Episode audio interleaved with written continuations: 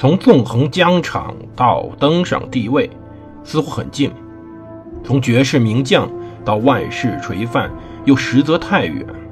把手中的权杖换成头上的皇冠，要经历多少勾心斗角、纵横捭阖，乃至腥风血雨？请收听蒙头读书的《拿破仑传》。欢迎大家收听蒙头读书，大家好，我是胡蒙，这里是《拿破仑传》。我们接着上回讲故事。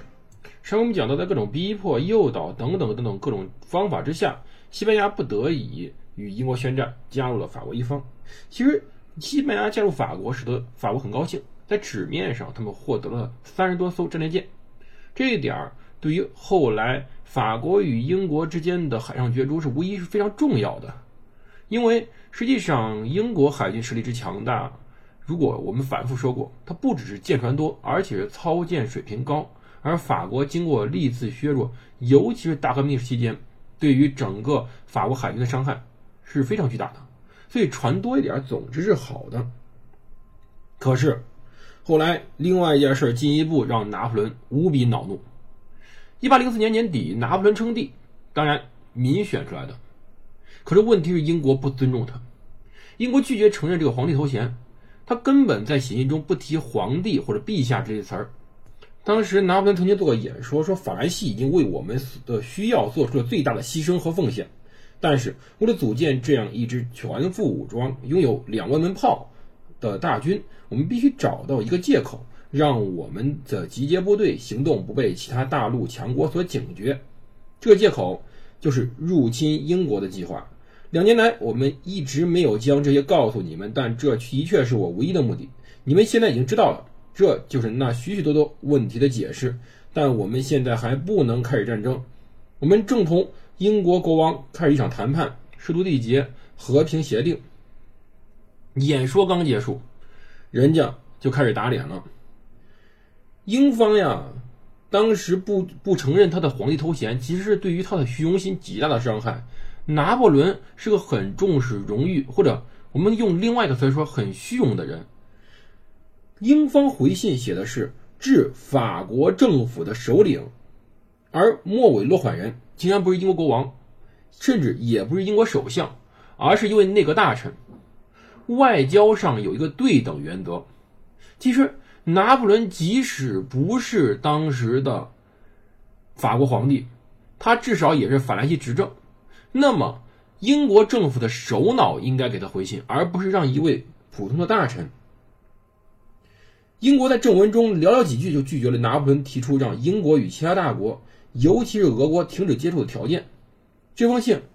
又是当时拿破仑内心中最为丑恶、最为憎恨的一面，而后来，奥地利皇帝不久后又送来一份请求和平的手记，并且将他发动战争的借口逐一规避。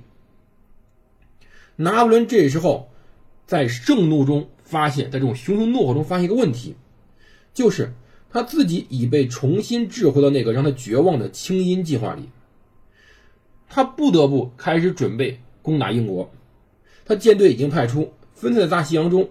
他陆军无所事事，士气低沉。他的海峡港口里全是沙砾，而他的渡海舰队甚至已经被解散了。他目前所有的生命、所有的威望、所有的声名，全部竟然被绑在了这个根本没有准备的亲英计划上，甚至比以前绑得更紧。他之前的行为是在攻打英国和不要攻打英国之间不停的摇摆。矛盾，这使得他已经做了一半又毁了一半的事情，现在不得不从头再开始。当然，小威廉·皮特因为这种蛮横无理的回信，遭受了当时英国各界指责。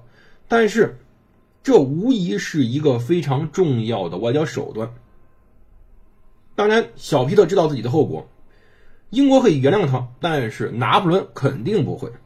而英国人民可以从他的回回复之中看到整个国民昂扬的精神。当然，另外一个好消息是，联盟的谈判，也就英国和俄罗斯的谈判正在非常良好的进行中。但这问题在于，只有一个问题并没有谈妥，就是马耳他岛。其实，马耳他此时已经让英国意识到，它是整个英国控制东地中海的战略基石。我们反复提到的这个岛，我们从埃及开始提，提到现在快一半过去了，还在说它。大家真的可以打开地图看看，这个马耳他在哪？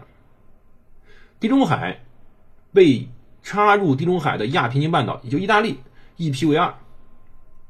西边是西地中海，东边东地中海。当然这是废话。西边呢，主要受到了法军土伦港的辐射。当然，英军也可以通过他侵占西班牙的直布罗陀这个港口来控制西地中海。那么东地中海主要的势力则是当时的奥斯曼土耳其。而英国想控制东地中海，必须有一个跳板。而这个跳板便是马耳他岛，而这个跳板一直持续到二战时期。可以说，二战时期没有马耳他岛，德军可以轻易的攻陷埃及，轻易的攻陷中东，甚至轻易的攻打到印度。当然，这是后话。只是俄罗斯呢，对于马耳他岛心心念念，这个焦点问题使得几乎所有的谈判成果化为乌有。英方起草的盟约里面没有一个词儿提到这个岛屿，而沙皇则坚持。让当时英国人接受一条有关马耳他独立的条款，才会签署盟约。沙皇其实目的并不是说真的去打拿破仑，他希望拿整个盟约作为去向拿破仑施压的筹码，以武装调解的方式逼迫拿破仑接受盟约所安排的欧洲秩序。很显然，如果英国一定要强占这个岛，那么调解就会失败，或者说，沙皇俄国，或者说俄罗斯这个国家。一直的梦想在于如何获得一个能够停放大型舰船的深水良港。只不过，他们目前只有一个港口，也就是在今天非常热点地区的克里米亚半岛。而克里米亚半岛又是个死胡同，所以说，沙皇俄国一直对土耳其是有野心的。而马耳他岛的存在，或者马耳他岛在英国手中的存在，无疑会影响他们这种野心。当然，英国和俄国的条约是不是一时能达成的？他们在吵吵闹闹中一直持续下去，而此时英国开始动手了。其实啊，当时英国开始准备在于如何真正的封锁法国沿岸。比如说，当时罗斯福尔的密歇西为拿破仑的新计划，在1805年年初就开始准备了。就在当时土伦敦发去和平提议的同一天，拿破仑紧急命令密歇西率舰队出海。法国的罗斯福尔舰队在 X 岛装载了三千五百人的部队，他们正在河口浅滩驻泊，早已准备好出海。而实际上，英国这个困难在于，冬季对于大西洋港口实际整个的完整封锁几乎不可能，因为整个风向太飘忽不定，而且过于严寒。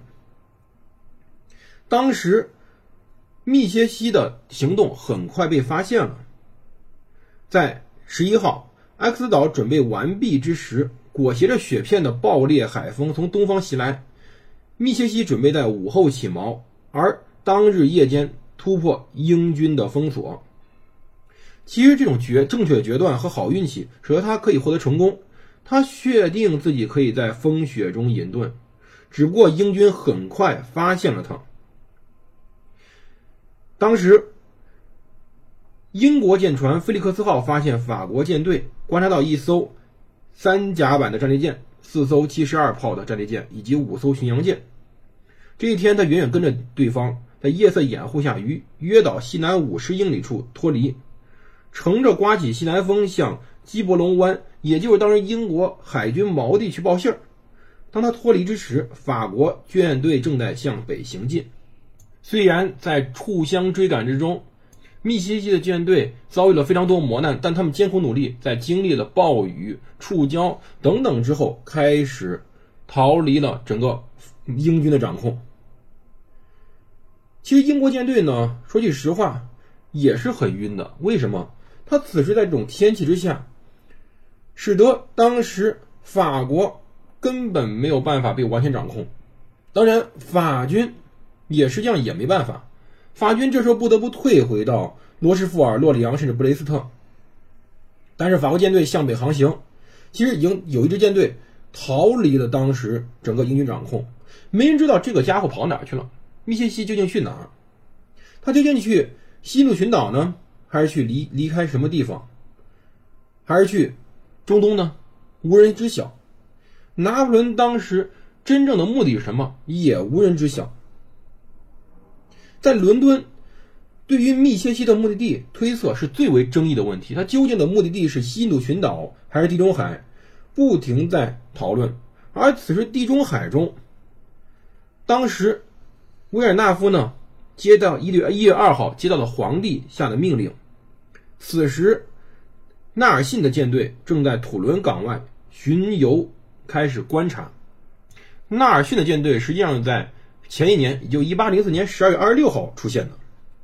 这次近距离观察让他发现，这个维尔纳夫正在土伦港装载部队，好像似乎在准备些什么。